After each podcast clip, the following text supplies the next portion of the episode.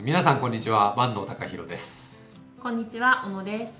よろしくお願いしますよろしくお願いします。大阪髪来たねそうなんですよ。今、今、今 このために。このために はい。よかった撮影のために。すごい反響が来た、はい。気づいてくれてありがとうございい、ます。やいやいやまあ行くって言ってたけどそうそうそうそう。よし行きましょうかはい。お願いします。はい、今日はですね、えーこれからの組織づくりのうん。3つのポイントということで、えーまあ、僕たちは手放す系ラボラトリーで新しい形の組織うん。次世代型の組織、えーについて研究してるじゃないですか。はい。でこの新しい形の組織には、まあ、どういうところが、まあ、ポイントになるんだろうみたいなことを整理できたらなというふうに思ってるんですよ。はい。はい、多分知りたいことですよね、みんな。そうね、うん。それで一般的にはティールとかファラクラシーとか、うん。そういったことが言われてるけどそれってなんか具体的にどう作るのとかなんかそうティールにしなきゃいけないわけでもないし、えー僕らが考えている、えー新しい、まあ、組織の進化っていうのはこういったところをポイントにしてしたいったらいいんじゃないかっていうところが、えー分かるといいかなとはい。思っております。はい、でそれは大きく3つありましてうん。1つ目は生産性ですね。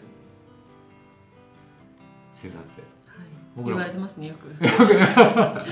生産性を上げろ。そう命令口調しか言ってないですね。もっと優しい。あげたいよねーって。あそうそうそうどうしようかみたいな。うんででこの生産性を上げていくっていうことが大事で、まあ、言い換えるとスピードを上げていくっていうことだったりでスピードを上げていくっていうのは、えー同じ人数、えーで、えー同じ成果を出すとしてもより時間が短くできるとか同じ成果を出すのにより少ない人数でできるとか、えー同じ人数で同じ時間でよりえー成果を高めて成生産性を上げていけるっていうことですね。はい。で、えーまあ、2つ目が柔軟性なんですけど、柔軟性っていうのは、えー組織のしなやかさ、えー組織が柔軟に変化できること、まあ、変化に対応できることっていうことですね。えーでこの生産性と柔軟性っていうのは、まあ、これからの組織づくりにおいてものすごく大事かなと思っててこれは次世代型の組織かそうでないかっていうこととはもう関係なく、えー大事かなと。でいくつか要因があると思うんですけど一番大きいのは、えー環境の変化。うん。世の中の変化するスピードがめちゃめちゃ激しいじゃないですかはい。なのでその世の中の変化に組織が対応できないといけないと思うんですけど、うんで今までのえ会社組織っていうのは結構ガチッとできてて、まあ、いわゆる階層構造があってピラミッド型の組織っていうのはきちっとしてるんできちっとしてるのはいいと思うんですけど昔は、えー会社のビジネスモデルがそんなに早く変化させなくてもよかったっていうかうん。会社の寿命が長かったんですよね会社の寿命というのはつまりビジネスモデルの寿命なんですけどある商品とかビジネスモデルを作ったら結構長く持ったんですよね20年とか30年とかうん。でも今、えー特にアプリとかって、えーす流行ったらわっと広まるけどすぐ使わなくなったりうん。するじゃないですかうん。例えば LINE とかは今僕らみんな使ってるけど5年後誰も使ってないかもしれないしそういう可能性あるじゃないですか。確かに。だしもしかしたら世界中の人が LINE 使ってるかもしれないっていうかもしれない。ことですそう。そうそう。うん、で LINE に代わる新しいサービスがうん。もっと便利なのが出てくるかもしれないし、ね。はい。みたいなこととか。最近で言うとあのタクシーの配車アプリの DD とかうん。みんな使ってるじゃないですか、使ってます使ってます。うん。便利でお得でそうそうそうそう、うん。だけどあれ1年前なかったしうん。半年前もなかったし。電話でかけてましたもんね、あそうだね。ん。だけどあれは1年後にもっといいサービスが出出てくるかもしれないし、はい。なのでそういう意味で、まあ、ビジネスモデルそれはビジネスモデルの寿命って言い方してて、うん。まあ場合によってはまだ数年だったり、えーする間にどんどんまあ変化があって、うん。まあ、そうするとその変化に対応しなきゃいけないということになると何かビジネスチャンスがあった時には、えーものすごいスピードでやっぱそれをやり遂げないとうん。いつどうなるかわからないという意味でスピード感というのが昔に比べても求められてるかなと、うん。えーチャンスを逃さないと。で同時に、えー環境の変化ライバルが登場したり、えーもうはもうこれトレンドじゃなくなったねみたいな時にガッと変えていくとか方向性を変えていくみたいなことが、えー会社にとって必要とされていて、そのためにこの柔軟にいつでもその柔軟に変化に対応できるような形にしておくっていうのが、まあ、すごい大事だと思うんですよ。そういう意味でこの3つのポイントのうちの生産性と柔軟性っていうのはそういう意味でこれからの組織によってはおいては欠かせないかなと。ただし ビジネそのビジネスモデルの寿命が長いっていうか、まあ、業界とか、えー仕事内容によってはあの意外とゆっくり流れている業界もあったりすると思うんで、まあ、例えばだけど和菓子業界とかはそんなになんかうん。うんあの激しい変化とかは職人系ですか？そういうわけでもないか。例えば例えばトラヤとかさうん。トライの洋館とかってもうずずっともう多分100年とか150年前からうん。売ってるけど、まあ、今でも売れ続けてて、うん。これがあの2年後にパタッと売れなくなるかっていうとそういうわけでもうん。ないんじゃないかうん。ということになるとそんなに急いで対応するっていうことじゃないかもしれない。まあ、売り方とかあ PR の仕方は変わっていくっていうことはあるけれど、まあ、というように業界によってある程度このスピード感っていうのは変わってくるとは思うんですけどね。こういうその変化基本的には変化が激しい中で、まあ、どう対応していくかっていうのはすごい大事だと。ねえでも人によってはなんか対応できないっていうかそうね、ありますよねいろいろね私もここ入った時うんに、もう全部なんかパソコンで Slackでとか、はいはいはい。 Asanaでとか えーみたいな。まずパソコンはあんまり触ってなそうかったもんですね。うん、だけど今当たり前のよううにね、ん。言ってることがわからないからそこから調べてっていうのでもう本当口頭に言ってくれたいので紙に書いてほしいなとか はいはいはいはい。すごい思ってましたけど、うん。まあ、実際慣れるとすごい楽だし、うん。スピードも速いし、そうよね。残るし、うん。いいことしかない。うん。けどそこに行行くくままでのねうんうん、なんかそれがやっぱり年を取れば取るほど、うん。新しいものに対してちょっと億劫になったり確かに、変化しやすしづらくなる。それが会社の中でピラミッド型でその部長とか、えー取締役が50代とか60代で、まあ、こういう Slackとか、うん。IT のこと全然わかんないということになるとまあじゃあ検討しとこっかみたいな感じになってすぐ半年1年経っちゃう。でもこれねなんか面倒くさいけどい一丁紙でやってみたらあすっげえ楽じゃんみたいな感じになるけど、その決める人たちの価値観とかスピード感によってうん。会社全体が影響を受けるっていう可能性が出てくるんではい、大きな違いじゃない。もう僕らも Slackなしで考えられないもんね。確かに。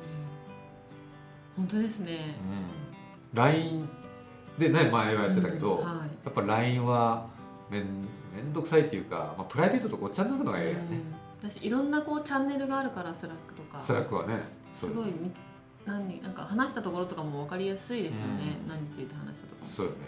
うそういう IT ツールで、ん。まあ、便利なものがどんどん出てきてるんで、うん。それを使って会社の生産性を上げていく、まうん。あ、それからあのうまく、まあ、そういうツールを活用すればうん。この柔軟。え柔軟っていうのはつまり、えー僕ら個々人とかチーム単位でどんどん、まあ、意思決定ができていけるっていううんことだと思うんですけどそれもあの IT ツールによってそういうのができやすくなるじゃないですか。はいいうようなことが、まあ、僕らの会社でももちろん起きているし、まあ、そういったことはこれからのあの会社に基本的に共通して求められることかなというふうに思うんですよね。でもう一つ3つ目が、えー心の満足をどうやってデザインするかっていうことだと思うんですよ。えー心の満足っていうのは僕らの心の満足その会社にいる、まあ、やりがいというかうん。所属している理由みたいなところがえお金もらえる、うん。えーとかいうだけじゃない部分ですね。あるいは出世できるとか、えー偉くなったとか会社が大きくなったとかいうようなことじゃないところでの満足感うん。をどうやってデザインするかと。で心の満足、まあ、組織の3要素って言われてるのがあってそれはあの共通目的、えーそれから貢献意欲、うん。えーそれから意思疎通。その3つがあって今僕も読んでるんですけど僕もこれ覚えるの難しくて。うん。覚えるの難しいし言われてもちょっと意味が分かんないっていうかパッと頭の中に入ってこないうん。じゃないですか。で僕自身がこれを意訳すると、えー意味とか意義を感じたい。まあそれから役に立ちたい。うん。そしてつながりたい。協力し合いたいみたいなことっていうのは僕らが誰しも共通して持ってるものだなと思うしうん。でそういったことが組織の中でうまくデザインされてて感じられるとあの、まあ、この会社にやっぱいたいなといてよかったなっていうふうに思いやすい。で今までの会社組織っていうのはあんまりそういう心の満足とかにフォーカスしなくてどっちかっていうと社員は、えー、と機械の部品の一部みたいなうん。感じでこの目標を決めて500億達成するぞみたいなことに目標決まったらそのためにいかに効率よく合理合理的にいくかと、うん。えーでそのためにそれぞれの個性とかあのやりがいとかあんまり関係なくて達成したらやりがいられるだろうみたいないうような感じだったんですよ。うん。だけどあんまり今ねその目標達成したところでそれでなんか幸せになれるっけみたういな、んなんかやっぱ一人で達成するよりも、うん。とか思いますよね。あそうそう。みんなで達成できうてん。それをね分かち合いたい、っていうのはあるよね、うん。でそれはでもこの、えっと500億の目標売り上げを達成することそのものじゃなくて、うん。なんかそれをその一緒にやり遂げたことを共に喜べるっていうことが大事で、もしそのあのすごい達成してボーナスとかいっぱいもらえてもだけどその喜び合える環境がなくてう、んじゃあ来月もよろしくみたいなうん。感じだったらちょっと寂しいっていうか、もうなんかお金は稼げたけど、うん。みたいな感じになるじゃないですか。確かに。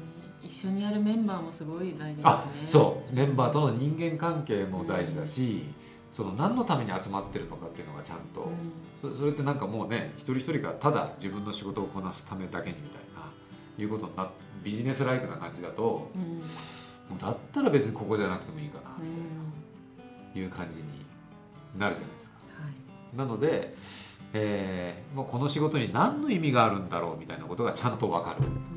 あるいはその役に立ってる感がある。役に立ってる感っていうのは、まあ、仕事ができる人だったら、えーフリーでも、えーできるしうん。自分で独立してもあのその役に立ってる感っていうのは得られなくはないんだけど、だけど組織の方が一人でやるよりより多くの人に役に立ってるとかお互いの役に立ってるよねみたいなことが感じられるとすればこの会社にいる意味があるねっていうようなことにもなるしまさにその3つ目のそのつながり感みたいなうんところで言ったらそれはえチームで仕事をすることによって得られやすいじゃないですか。なので、まあ、そういった心の満足を意識してデザインしていくというようなことはすごい大事かなと。で昔はあの飲み会がうん。頻繁にあったりとか。ね。月1ぐらいあそうそうそうそう。とかありました。そうそう。だった。誰かの誕生日だったら誕生日会とか。あそうそうそうそう。だけど今なんかね飲み会やったりするのもなかなか会社的にやりづらくなってるっていうか。うん。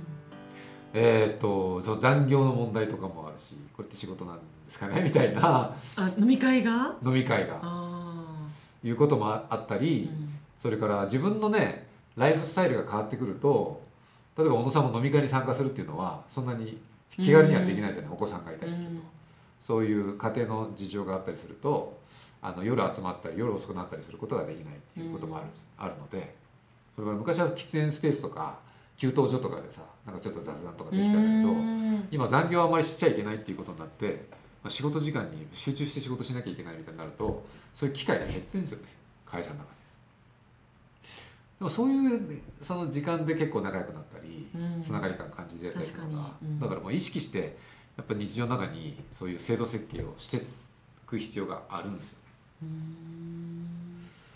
それからそのあのその目の前の仕事が何のためにやってるかっていう目的をきちっとはっきりさせるっていうか、まあ、それが本当に価値があるっていうこと、まあ、価値のある仕事をしてるっていうのが前提なんだけど、まあ、それもあのちゃんと整理して共有できるような機会を持つとかねいうようなことの積み重ねによって心の満足度が高まっていくっていうことが、そのこの組織づくりにおいてのポイントだったと。いうことで、まあ、僕らが、えー大事だなと思ってることはこのこれからの組織づくりにおいては組織の作り方っていうのは会社によってデザインの仕方が変わってくるんですけど、うん。ポイントとしては生産性と柔軟性と心の満足、まあ、これをどうやってデザインして実現していくのかっていううん。ことは大事にしてる。